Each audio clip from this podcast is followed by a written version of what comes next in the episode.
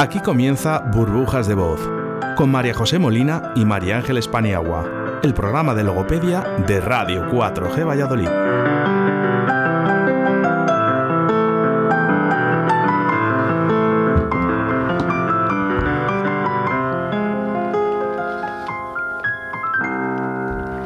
Hola, muy buenas tardes. Otra semana más estamos aquí con todos vosotros. Os agradecemos muchísimo que nos escuchéis. Vamos a dar la bienvenida a nuestra compañera María Ángeles Paniagua y creo que nos tiene que dar un detalle, un pequeño cambio. Muy buenas tardes, María José, muchas gracias y buenas tardes a la audiencia. Pues sí, vamos a empezar febrero con cambios. Importantes. Yo creo que es un cambio importante para la radio, eh, sobre todo porque va a mejorar eh, la emisión. Los oyentes nos van a escuchar eh, desde más lejos, con lo cual es una, es una alegría. A partir de ahora, en lugar de emitir por el 91.3, vamos a emitir por el 87.6, también FM.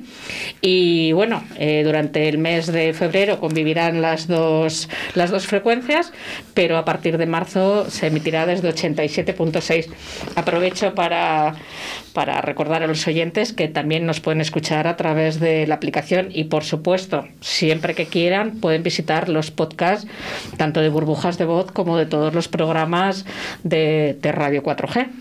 Y ya he dado la información.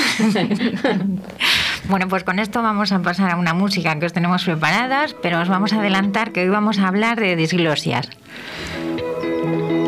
dreams There's nothing, no nothing, no nothing that we won't do. Setting sails in the open seas, nowhere else I wanna be. I feel okay when I'm with you. You give me hope with your heart. You're my light inside the dark. You give me summer. I hate you when we're apart. You pick me up when I'm down. Have a ball across the town. You give me hope when it's raining in my heart.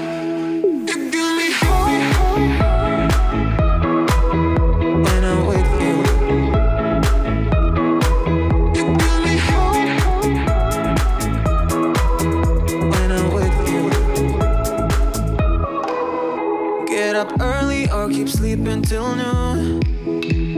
There's nothing, no nothing, no nothing that we won't do. Setting sails in the open seas, no Y como ya es costumbre en nuestro programa, vamos a comenzar con una frase, una meditación. Me tienes que decir luego de quién es esta música porque me encanta. Luego me pasas la chuleta. Venga, vamos con la frase. Luego se la preguntamos al DJ, a mi hermana. Y nada, os traigo una pequeña reflexión y dice, después de un tiempo aprenderás que el sol quema si te expones demasiado. Aceptarás incluso que las personas buenas podrían herirte alguna vez y necesitarlas perdonar.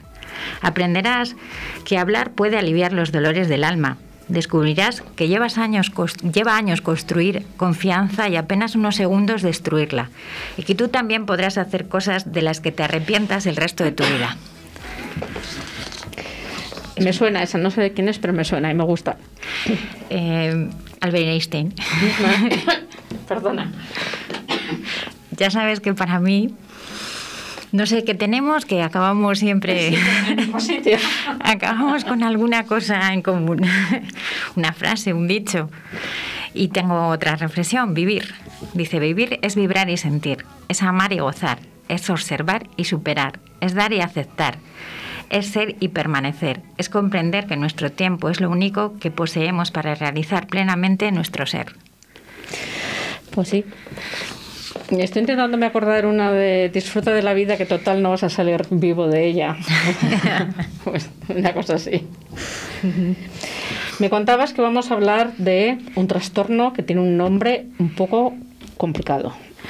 Es una disglosia, eh, si os habéis dado cuenta, muchas patologías de la logopedia empiezan por dis. Hablamos de discalculia, de dislexia, dislalia. Hoy nos toca disglosias. Eh, como ya comentamos, eh, la dislalia es un problema de articulación. Porque ponemos mal la posición de la lengua. Pues la disglosia es un trastorno de articulación de los fonemas, pero es debido a una alteración de los órganos periféricos del habla, de origen no neuronal central. Hay veces que viene provocada por un accidente, otras veces eh, viene por a la hora de estar en el feto de esa formación que tenemos una pequeña malformación, o sea, está producida en la etapa embrionaria. Sí que es verdad que eh, eh, hay veces que tiene un porcentaje, mm, vamos a decir, hereditario, que tiene que ver y es el 60%, y hay otras veces pues que no, que el 40% es espontáneo, nos ha tocado y no tiene nada que ver.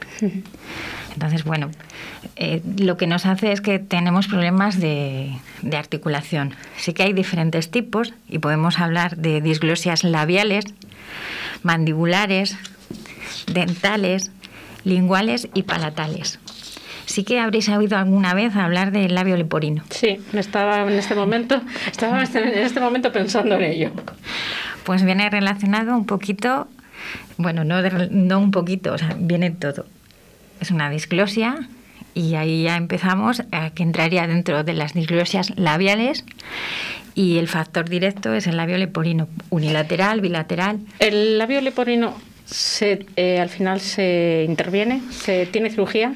Tiene cirugía. Eh, a ver, que estamos hablando tú y yo como si todo el mundo conociese lo que es, explica qué es labio leporino y la consecuencia eh, que tiene, que además es que yo creo que es mucho más frecuente de lo, de lo que la gente cree.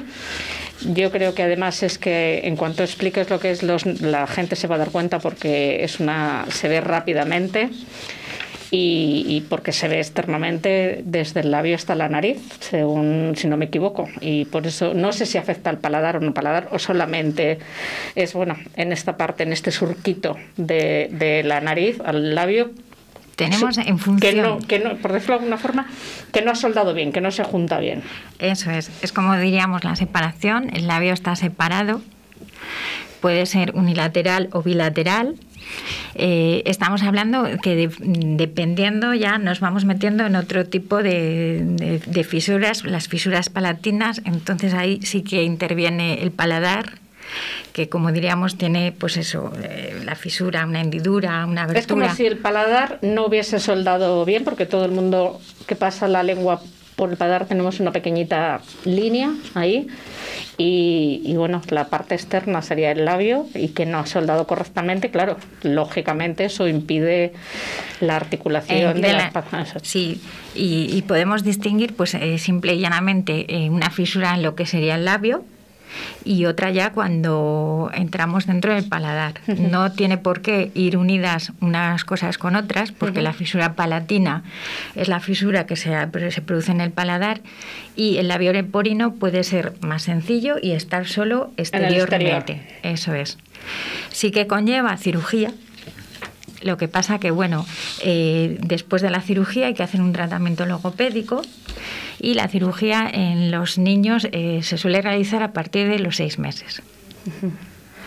Sí que es verdad que dependiendo del grado que tengamos, hay veces que con una operación lo hemos solucionado todo y otras veces pues requiere varias operaciones. Sí que es verdad que bueno pues eh, son tratamientos pues que hay veces que se corrigen con un control en, el embarazo. Eh, ya se va controlando y ya se va viendo y se va diagnosticando. en una ecografía previa ya se puede ver que va a ser así, que no se está formando, claro, que no se está formando bien, o sea que lo puede, se puede prevenir entre comillas. Eh, la mayoría de las disglosias se producen en la etapa embrionaria. Entonces, con un seguimiento en el embarazo, correcto y demás, hay muchas de ellas que sí se llegan a corregir. Hay otras que, bueno, pues a lo mejor no se tienen que hacer a posterior o, bueno, pues eh, hay, personas que no quieren determinados tratamientos de ecografías y demás porque no quieren no, no quieren correr riesgo probablemente bueno porque bueno, no voy a entrar aquí en este tema, pero tú y yo somos madres y yo entiendo que la gente le dé un poco de respeto de decir, bueno, no sé si me quiero someter o no, pero bueno, eso, eso, es un tema para otro día. Sí, igual que tenemos pues personas que no están en contra de una vacuna, pues hay personas que están en contra de ecografías, entonces bueno, pues eh, nos lleva todo un poco a ello. Entonces sí, tenemos eh, en, el, en este periodo de de gestación que no hemos hecho determinadas pruebas, pues claro, luego pues sí, llegamos y nos encontramos que tenemos que operar y tenemos que hacer un tratamiento y, y es. Hay veces pues que es debido a lo mejor a estas disglosias se producen por un accidente. Eh, pues accidente por químicos. Hay personas pues que tienen un accidente, pues han tragado algún químico que les quema y demás. Esas quemaduras producen unas cicatrices y esas cicatrices no nos dejan articular bien. Eh, entonces, bueno, pues se produce esta disglosia que no viene, no ha nacido con ella, no tiene nada que ver con el periodo embrionario. sí. Pero es por un accidente y sí, también, también ocurre en las mandibulares, pues una recepción de, de masilares. Eh. A mí se me ocurre eh, que igual que en maxilar y en, paladar, me imagino que muchas veces vendrá por, eh, por tema oncológico, por cáncer. Puede ser que se pierda hueso, que se pierda paladar.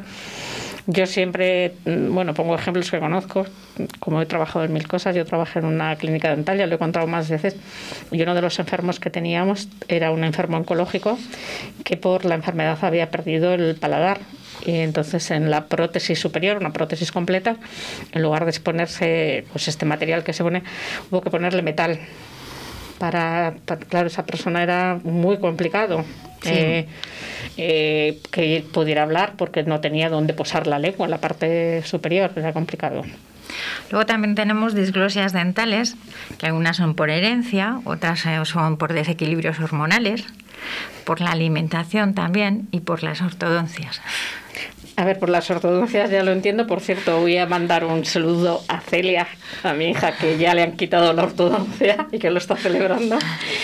Pero por temas hormonales eh, es complicado. Eh, ¿Por qué el eh, por tema hormonal? ¿Porque afectan a los dientes o por...? Tenemos por las hormonas a la hora de de los cambios hormonales que se producen también afectan y hay veces que pues se pierden perdemos piezas dentales y se produce un determinado sangrado. Eh, nos afecta también el tema de cuando nos metemos con problemas de tiroides y demás. Entonces eh, los como si diríamos los músculos los órganos también te afectan entonces, bueno, pues nos va cambiando un poco mm, posiciones y, demás. O sea, eh, es un tema un poco, bueno, es que son, son temas que dentro del sí, del propio tema, son temas extensos. Podríamos tratar otro día los cambios hormonales, cómo se producen y, que afectan, incluso afectan también a, nuestro tono de voz y, Ah, bueno, eh, me imagino que cuando vas cambiando el tono de voz desde, desde que eres un niño hasta que eres eh, adulto y, mayor, pues efectivamente va cambiando. Yo creo que más el, no sé si el, esto mm, timbre o, tono, no sé qué cambia. Hay determinadas eh, enfermedades esos gallitos que les, que les salen a los adolescentes cuando están cambiando. Hay determinadas patologías o enfermedades, tiroides, cuando tenemos hipotiroidismo y pues también nos va cambiando hasta el tono de, la voz. Hay otras patologías en las que por los ojos también hay enfermedades en las que como que sobresuele un poco más el globo ocular. Entonces, bueno, vamos viendo determinados cambios y la voz en algunas de ellas también, también influye. Se queda más ronca, más, más grave. Eh, te va dando un poco un margen de, señal, pero bueno, otro día podríamos hablar un poco más relacionado con este tema. Vamos a ir con un mensaje de publicidad y continuamos con nuestro tema. ¿Tienes problemas con tu voz?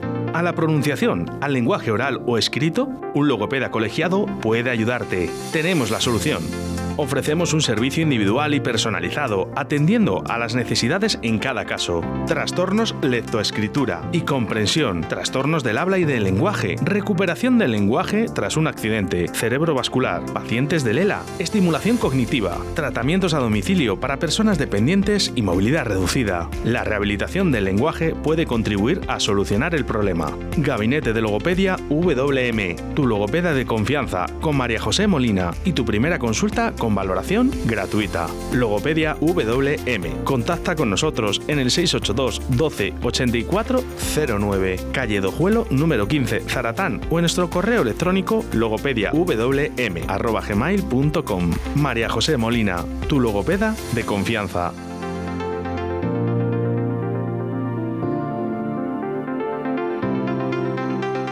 ¿Quieres un espacio único, saludable y accesible? Arista, Construcciones y Reformas tiene la solución. Te ofrecemos la creación de proyectos personalizados de reformas para construir espacios únicos y sostenibles. Adaptamos los hogares a la nueva situación sanitaria por si tienes que trabajar o estudiar en casa. Creamos espacios de ocio en familia y el cuidado de tus mayores. Además, transformamos tu terraza y jardín a tus necesidades. Contáctanos en reformas@aristaconstrucciones.com construcciones.com. Arista, una empresa diferente para una reforma única.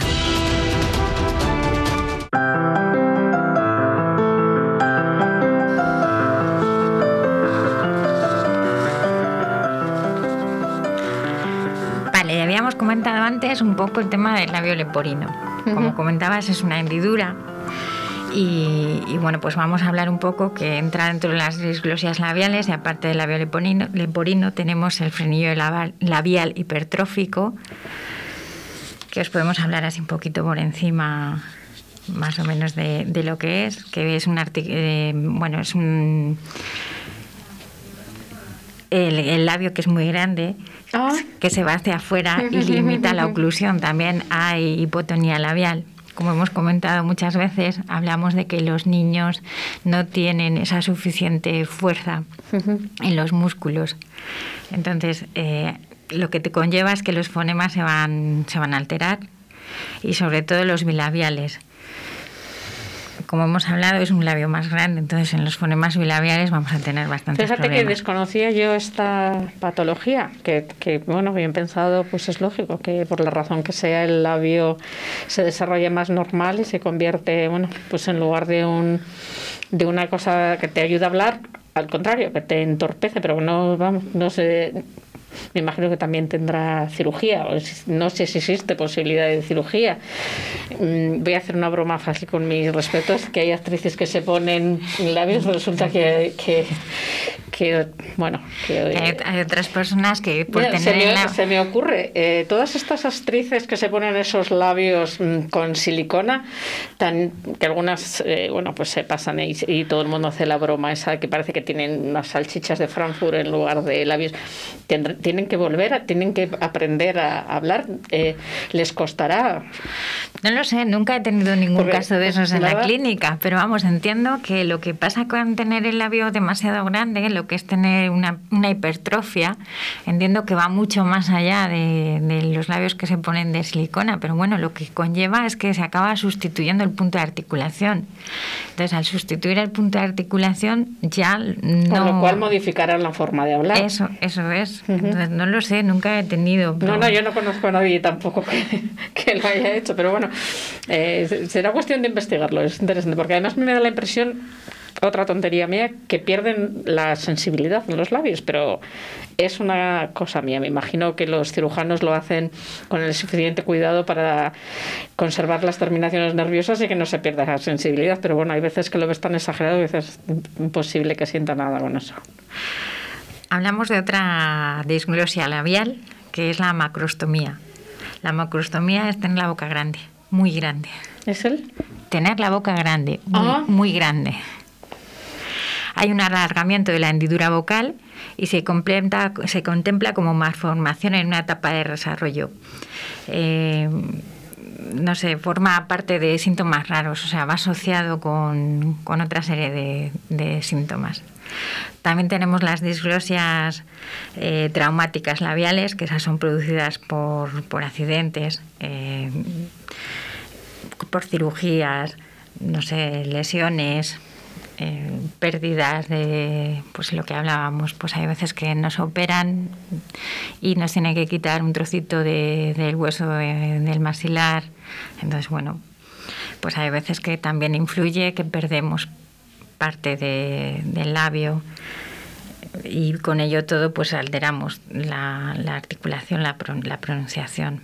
Perdemos mm, eh, perdemos los labios no tenemos esa misma capacidad a la hora de articular, de, de moverlo. Pero esta, este problema que nos has traído hoy es un poco terrible. un, poco, un, poco, terrible, un poco te pones a imaginar la situación, a ver, que existen y que hay que hablar de ello, sobre todo con, con un tono esperanzador, que si los logopedas lo tratáis, quiere sí. decir Sí, tenemos, pues, puedes tener una cicatriz en el labio uh -huh. y a la hora de articular, pues claro, va la lengua hacia la cicatriz, no hacia el punto de articulación. Eh, no sé, como comentábamos, por quemaduras, por tóxicos. Hay personas pues que sin querer beben algo que no debían de, de, de, haber bebido y les quema. Entonces, en función de luego a lo mejor cómo se cura esas cicatrices, pues tenemos el problema, porque ya a la hora de articular ya no es igual tener ahí algo que no, que no tenerlo.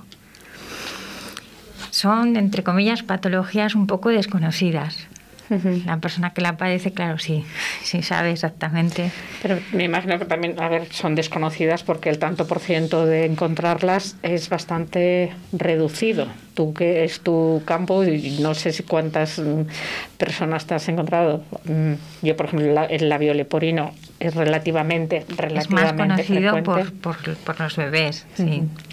Pero bueno, pues por accidentes. Además, eh, todas estas otras patologías existir existen. Lo que pasa que, bueno, pues eh, igual que para un logopeda tiene muchas dislalias y atendemos muchas R's,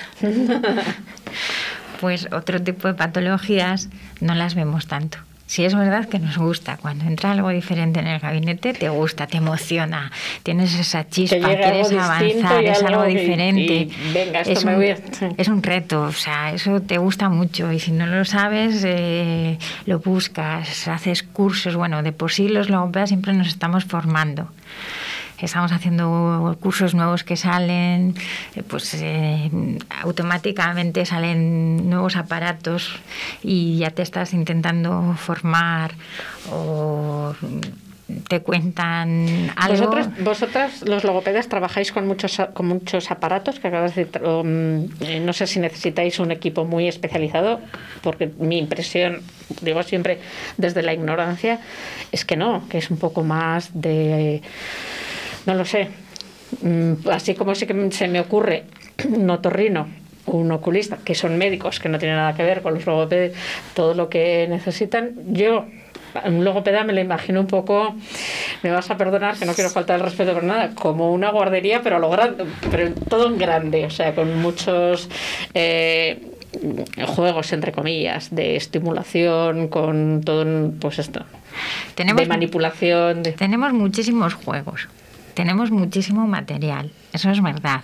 Fabricamos también mucho material, aparte de comprarle. Pero tenemos también, eh, por ejemplo, test estandarizados para pasar eh, las pruebas dependiendo de la patología que te llegue. Esos test tienes que tener muchos porque hay muchas patologías y no vale el mismo para, para la misma edad. Entonces, empezamos con que tenemos test estandarizados.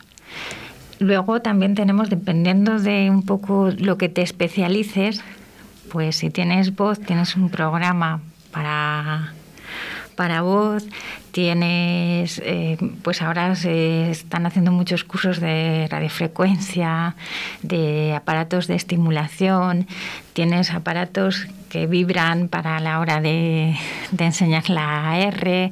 Entonces, vas tendiendo, tienes eh, laringoscopios, depende, o sea, un poco más donde tú te quieras ir formando y el tipo de material que quieras tener, ordenadores con muchos programas diferentes, tanto de estimulación como otros para controlar y graduar. Entonces, es un poco lo que quieras hacer.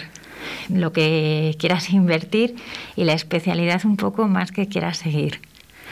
Tienes eh, hoy en día tienes muchas opciones. También tenemos, eh, si, te estás, te estás especializando más en miofuncional, en terapia miofuncional, pues se hacen muchos cursos de tapping, las famosas tiras de colores que se ponen. Habréis visto que hay muchos jugadores de fútbol que salen con las tiras.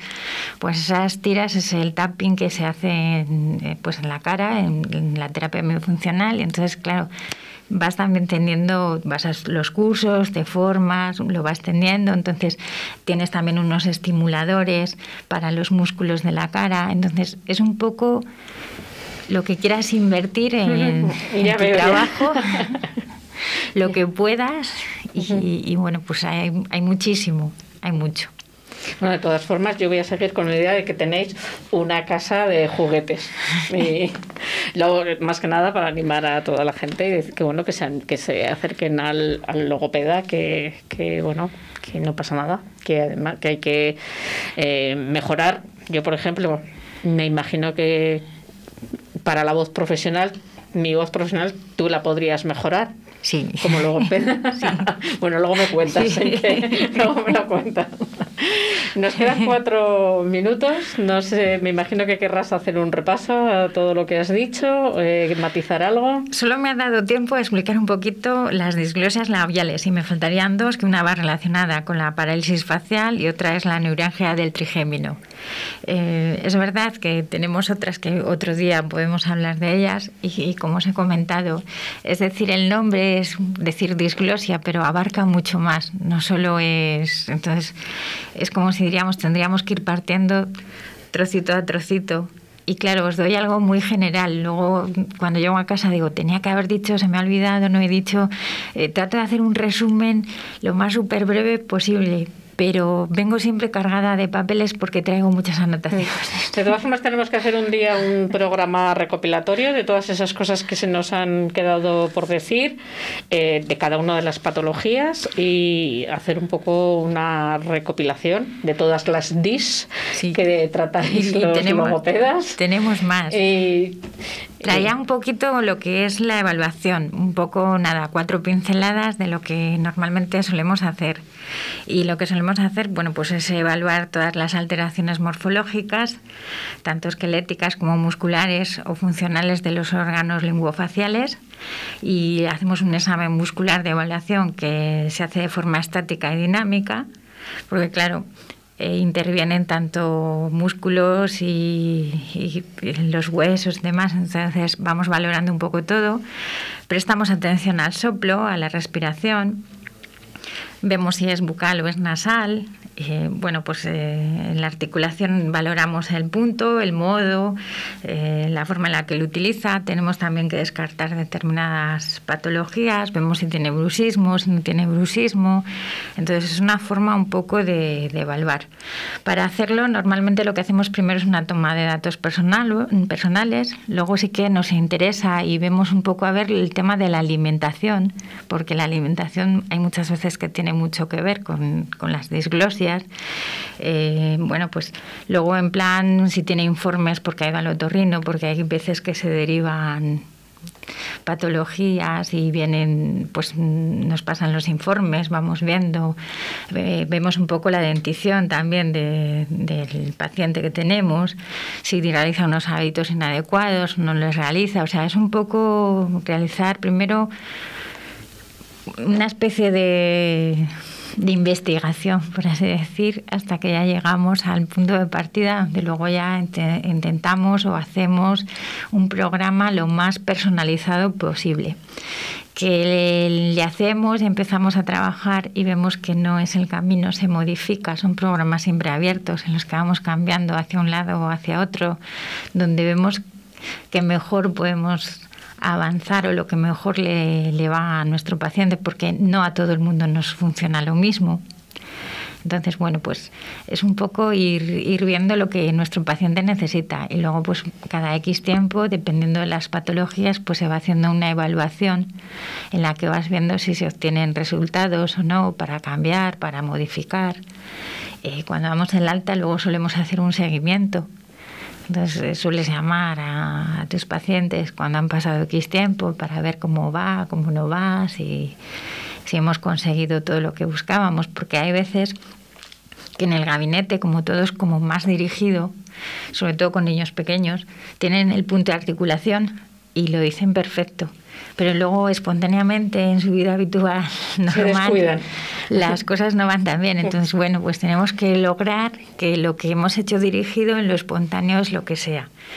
Y han salido y no decían, y decían la R perfectamente, no decían ninguna cosa rara y al cabo de tres o cuatro meses te llega la mamá y te llama o la llamas para ver qué tal y te dice, pues es que ahora me hace esto o esto otro. Entonces, bueno, pues hay veces que dices, bueno, pues eh, que, venga, que venga y lo vemos. Y a lo mejor es que resulta que quería volver. Ah, bueno. Porque a mí me ha pasado. Quería volver y es que no sabía cómo decírselo a mi madre. Yo quería volver contigo porque me lo paso muy bien. Bueno, creo que nos hemos pasado ya. Oscar nos está diciendo que, que es la hora. Pues nos despedimos. Nos despedimos hasta el miércoles que viene. Les recordamos que vamos a cambiar de dial, que será el 87.6 y que bueno, que durante el mes de febrero cualquiera de los dos, pero a partir de marzo 87.6. Nos vemos el miércoles que viene. Muchas gracias por escucharnos. Nos vemos la semana que viene. Bueno, nos escuchamos.